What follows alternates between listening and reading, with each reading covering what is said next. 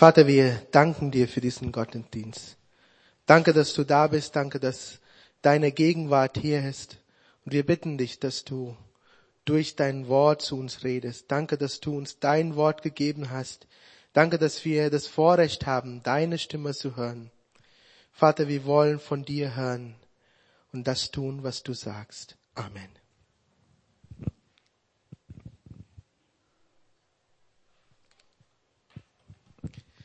Ich liebe alte, große Uhren. Als Kind habe ich gerne mit der antiken Wanduhr meiner Großeltern gespielt. Es hat mich immer wieder begeistert, wie diese Uhr funktioniert. Sie besteht aus vielen Teilen, die alle zusammenarbeiten. Diese Uhr hatte keine Batterien, sondern man musste sie einmal die Woche mit so einem kleinen Schlüssel aufziehen. Meine Opa hat das jeden Freitag gemacht. Tag und Nacht hat die Uhr in unserem Haus getickt und jede halbe Stunde geläutet. Ding dong, ding dong. Ich habe mich so an diese, an diese Geräusche gewöhnt, dass sie mich überhaupt nicht beim Einschlafen gestört haben. Auch in Deutschland habe ich so eine Uhr gefunden und sie voller Begeisterung nach Hause gebracht. Aber meine Frau fand das Dicken so schrecklich und meinte, eine muss raus, entweder die Uhr oder ich. Ich habe mit Eva so ausgemacht, dass die Uhr bleibt und sie raus muss. Nein, deswegen ist sie nicht heute da. Nein, ich habe mit Eva ausgemacht, dass die Uhr bleibt, aber dass ich sie nicht mehr aufziehe. Eigentlich hat sie den Schlüssel versteckt. Es war schwer, gestern ihn wiederzufinden. Dieser Schlüssel ist gar nicht Teil der Uhr. Aber ohne diesen Schlüssel kann die große Uhr nicht funktionieren. Er bringt alles in Bewegung. Er ist nicht groß, er ist nicht schön, er sieht völlig unbedeutend aus, aber ohne ihn läuft nichts. So ist es mit vielen Dingen, auch im Reich Gottes. Gott gebraucht gerne Menschen, die am Rande stehen, die für andere, die andere für bedeutungslos halten, die gar nicht auffallen, wie dieser Schlüssel, der ja hinten im Uhrenkasten aufbewahrt wird. Aber oft staunt man, dass solche Menschen große Dinge anstoßen und ein großer Segen für andere werden. Auch im Alten Testament gibt es eine scheinbar bedeutungslose Person. Ein Mädchen, das ganz am Rande steht, aber große und bedeutungsvolle Dinge in Bewegung setzt. Von diesem Mädchen will ich euch heute Morgen erzählen. Lasst uns gemeinsam lesen in 2. Könige Kapitel 5 Vers 1. Der Herrführer Naaman war auch angesehen bei seinem Herrn, dem König von Aram, denn durch ihn hatte der Herr Aram Erfolg geschenkt. Ups, hier geht es ja gar nicht um ein Mädchen, aber bleibt dran, sie kommt gleich. Erstmal geht es um Naaman. Dieser Naaman lebte in Aram, im heutigen Syrien. Er hatte eigentlich das Beste erreicht, was man in diesem Land erreichen könnte. Er hatte den besten Job, den man, den man damals haben konnte. Er war der Herrführer, also der mächtigste Mann direkt unter dem König. Er hat super verdient, er hat, er hatte richtig Erfolg, noch dazu hatte er eine tolle Frau. Als Befehlshaber hatte er immer wieder Kriege gewonnen und einen Sieg nach dem anderen erreicht. Deshalb war er sehr beliebt. Wir lesen weiter. Naaman war ein großer Krieger, aber, oh aber, das klingt aber nicht gut. Aber was? Aber er litt an Aussatz. Diese Krankheit überschattet den ganzen Erfolg und sein ganzes Vermögen. Plötzlich kann er sich nicht mehr freuen und das Leben genießen. Es ist so, als würde ihm der Boden unter den Füßen weggenommen. Im Handumdrehen ändert sich alles in seinem Leben. Bestimmt macht er sich Sorgen, wenn die Krankheit schlimmer wird, wenn er offene Wunden und Geschwüre bekommt, wird er alles verlieren, was er sich erarbeitet hat. Solche Situationen begegnen uns auch. Eine schlimme Krankheit, eine Trennung oder eine Kündigung können uns ganz plötzlich auf, aus der Bahn werfen. Auf einmal weiß man nicht mehr, wie das Leben weitergehen soll. Tausend Fragen gehen einem durch den Kopf. Genauso ging es auch Naaman.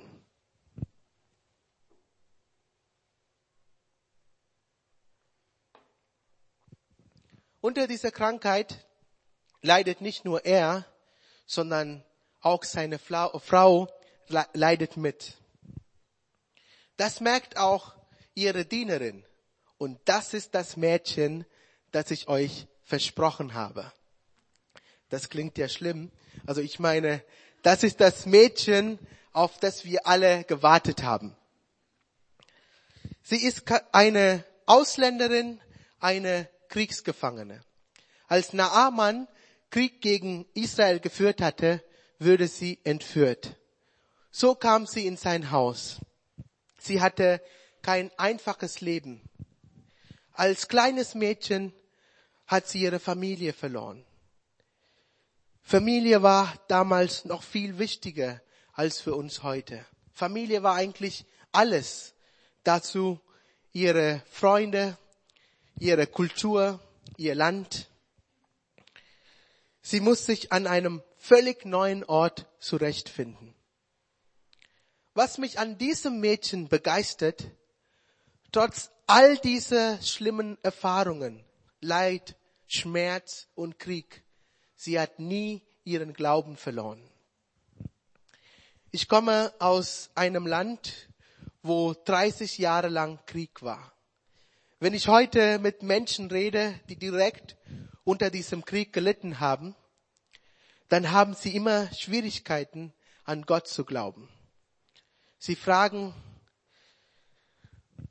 warum hat Gott das zugelassen? Wenn es einen Gott gäbe, warum mussten meine Familie und ich so viel leiden? Diese junge Frau hat trotzdem an Gott geglaubt. Sie hat nicht einfach irgendwie an, an Gott geglaubt, sondern sie war auch bereit, anderen von ihm zu erzählen. Sogar denen, die sie gefangen hielten. Wir lesen in Vers 3. Eines Tages sagte das Mädchen seine, ihre Herrin, ich wünschte, mein Herr würde zu dem Propheten in Samaria gehen. Er könnte ihn von seinem Aussatz heilen. Sie hat keine große Predigt gehalten. Sie war nicht verkrampft. Sie hat ganz natürlich von dem erzählt, was sie wüsste. Mitten im Alltag. An ihrem Arbeitsplatz. So einfach kann das sein. Oft höre ich von Menschen, Menschen sagen, ich kann das nicht. Ich kann nicht von Jesus erzählen. Ich kann nicht auf der Straße Zeugnis geben. Ich kann nicht evangelisieren. Aber darum geht es gar nicht. Es muss nicht jeder ein Evangelist sein. Du kannst einfach im Alltag deinen Glauben leben und damit offen sein. Das reicht. Diese Dienerin ist nicht zu ihrem Herrn gegangen um zu sagen, dass er zu dem Prophet gehen muss oder dass er den Gott Israel anbeten soll. Sie hat einfach nur seine Frau erzählt, was sie sich wünscht. Genauso kannst du deinem Freund, deine Freundin, die in der Not steckt, sagen, ich wünschte, du würdest damit zu Jesus gehen. Oder darf ich für dich beten? Ganz normal und unverkrampft. Sie macht sich keine Gedanken, was passiert, wenn das nicht funktioniert. Sie hat einfach nur einen Hoffnungsschimmer gesehen und ihn weitergegeben.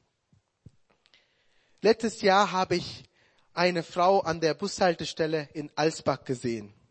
Ich hatte den Eindruck, dass ich mit dir reden und für sie beten soll. Im ersten Moment dachte ich, ach nee, ich will einfach nur meine Musik hören und weiterfahren. Aber ich habe doch versucht, ein Gespräch mit dir zu beginnen.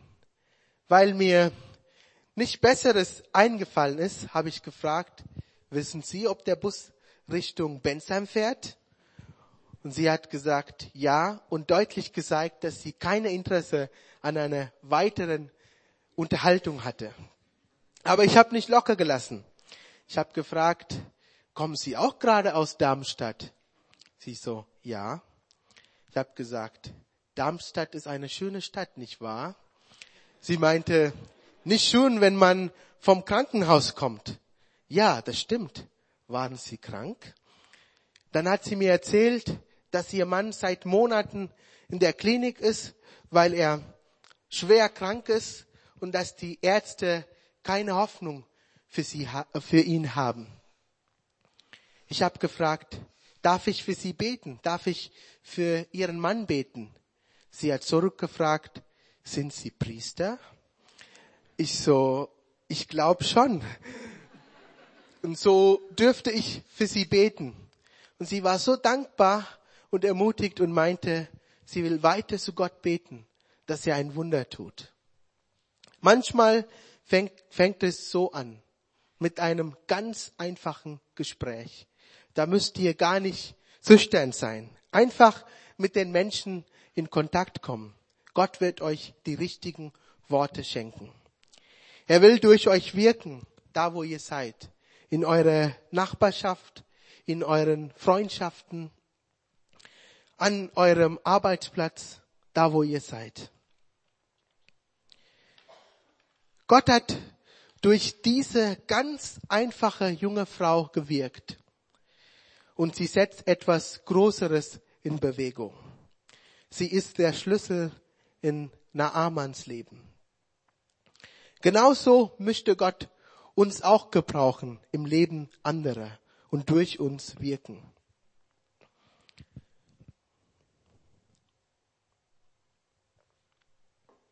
Das, was das Mädchen erzählt hat, lässt ihre Herrin nicht mehr los. Sie erzählt es ihrem Mann und er geht sofort zum König. Seht ihr, wenn man einen Mann bewegen will, muss man nur seine äh, Frau begeistern.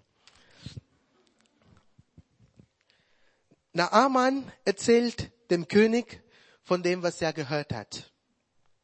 Wir lesen in Vers 5, da befehlt ihm der König von Aram, reise zu dem Propheten, ich werde einen Brief an den König von Israel schreiben. Naaman brach auf. Naaman macht sich auf den Weg in das verfeindete Ausland.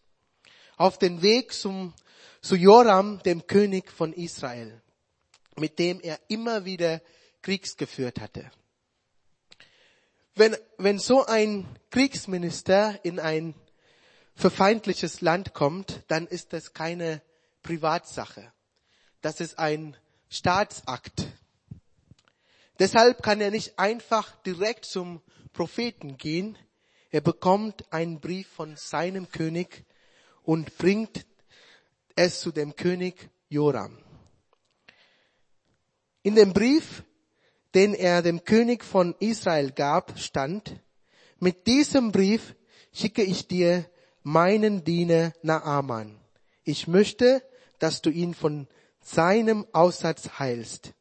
Als der König von Israel das las, zerreiß er seine Kleider und sagte, dieser Mann schickt mir einen Aussätzigen, damit ich ihn heile.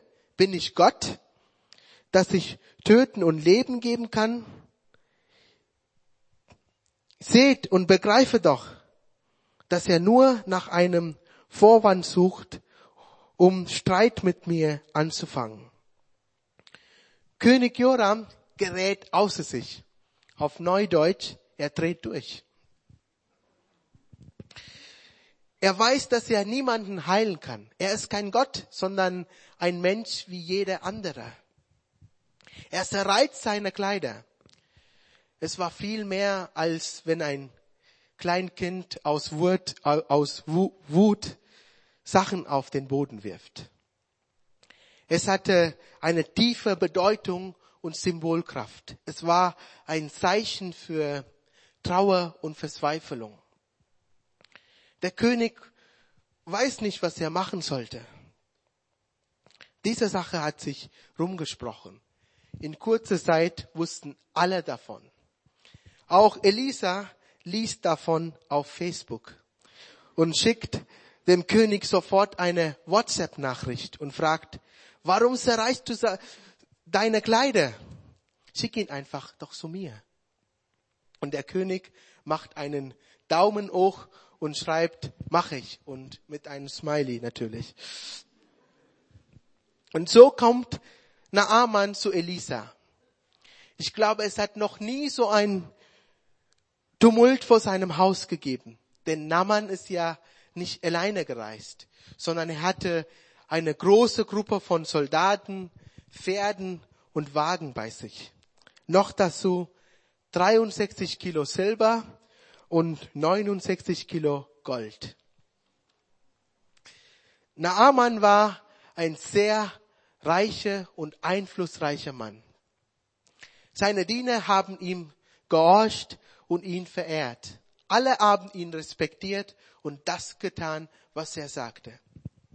Natürlich erwartet Naaman, dass Elisa ihn angemessen und würdig willkommen heißt. Stellt euch vor, ein hoher Politiker kommt aus dem Ausland. Man würde ihn nicht mit einem Golf abholen, sondern mit einer richtigen Luxuslimo. Aber für, Na, für Naaman wurde kein roter Teppich ausgerollt. Im Gegenteil. Elisha kommt nicht einmal aus dem Haus. Nicht mal für ein kurzes Gespräch.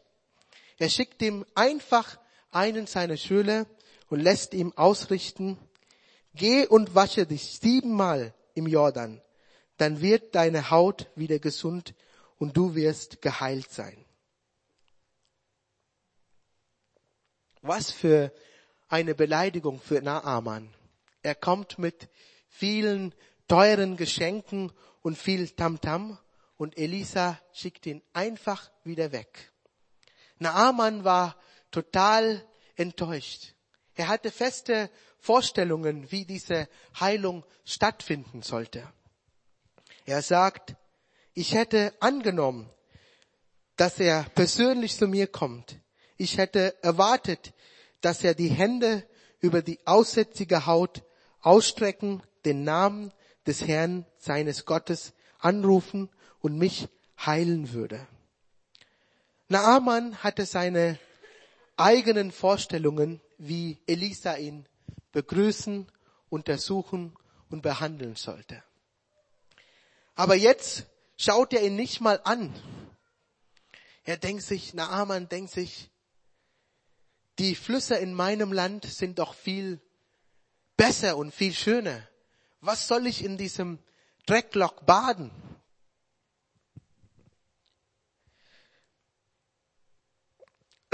Er ist richtig sauer.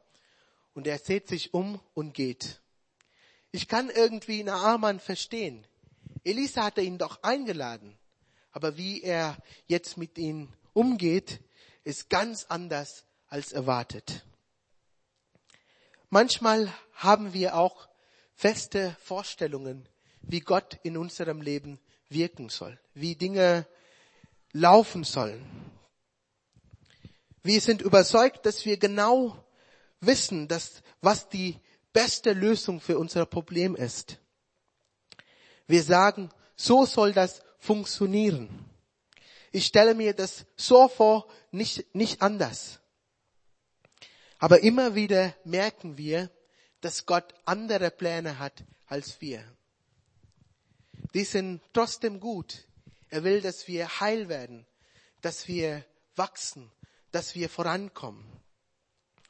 Oft geht unser Lebensweg nicht geradeaus. Es gibt Umwege und Unebenheiten, Hindernisse und Gefahren. Oft verstehen wir Gottes Wege nicht. Wir hätten es gerne anders. Dennoch können wir mit David sagen, der Herr ist gerecht in allem, was er tut.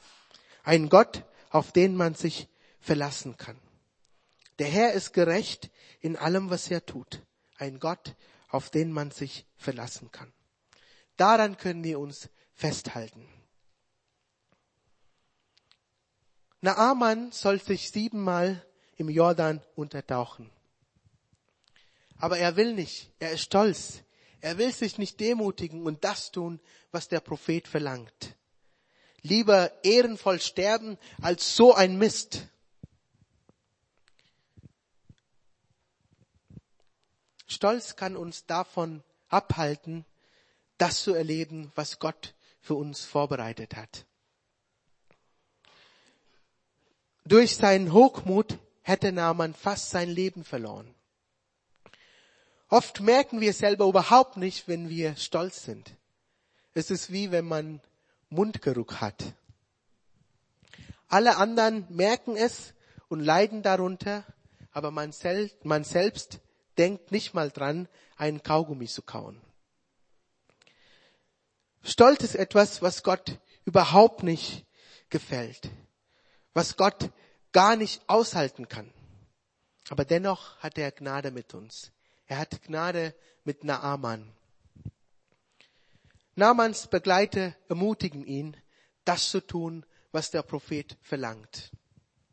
Sie denken, unser Herr braucht Hilfe. Das ist seine einzige Chance und sie darf er nicht verpassen. Sie überreden ihn und sagen, probier es doch aus. Der Jordan liegt sowieso auf dem Weg. Du kannst ja nicht verlieren. Also demutigt sich der große Feldherr. Er steigt von seinem hohen Ross, geht hinunter zum Jordan, taucht siebenmal unter und tatsächlich wird er völlig gesund. Wie gut, wenn wir Menschen um, um, wenn wir Menschen um uns haben, die uns einen guten Rat geben. Seine Diener helfen ihm, seinen Stolz zu überwinden und seinen, seinen Blick auf das Wesentliche zu richten. Sie helfen ihm, die Entscheidung zu treffen, Gott zu vertrauen und das zu tun, was er sagt. Auch wir brauchen solche Menschen in unserem Leben die es gut mit uns meinen, die uns daran erinnern, uns an Gott zu halten. Such dir solche Menschen in der Gemeinde, im Freundeskreis. Wir brauchen einander. Wie diese Knechte ihren Herrn ermutigt haben, so dürfen wir einander ermutigen, neue Wege zu gehen, etwas Neues zu wagen und unseren Stolz hinter uns zu lassen. Naaman wagt es und erlebt Gottes Güte und er empfängt, er, empfängt Heilung und Gott gibt ihm einen neuen Start. All dies hat mit einem unbedeutenden Sklavenmädchen angefangen. Sie war der Schlüssel in Namans Leben. Zum Schluss möchte ich euch vier Punkte mitgeben. Lass dich im Alltag von Gott gebrauchen. Lass dich auf Gottes Wege ein. Lass dich nicht von deinem Stolz blockieren. Lass uns einander ermutigen. Lass uns mal kurz aufstehen und vor Gott still werden. Gott hat mit uns gesprochen. Vielleicht ist dir einer oder andere Punkt wichtiger geworden. Einfach Gott fragen, Gott, was möchtest du mir sagen? Was kann ich aus dieser Predigt mitnehmen? Wie kann ich diese Predigt in meinem Alltag einsetzen? Wie kann ich ein Segen für dich und für andere Menschen sein im Alltag, da wo ich bin? Vater, ich danke dir, dass du ein redender Gott bist. Danke, dass du da bist und dass du uns immer wieder hilfst, unseren Stolz zur Seite zu legen. Vater, zeig uns, wo Stolz da ist in unserem Leben. Stolz soll nicht im Weg stehen. Vater, wir wollen dir begegnen, auch im Alltag, ja, für dich ein Segen sein. Nicht nur am Sonntag in der Gemeinde, sondern auch da, wo wir sind. An, eurem, an unserem Arbeitsplatz, in unserer Familie, in unserer Nachbarschaft. Vater, gebrauche uns.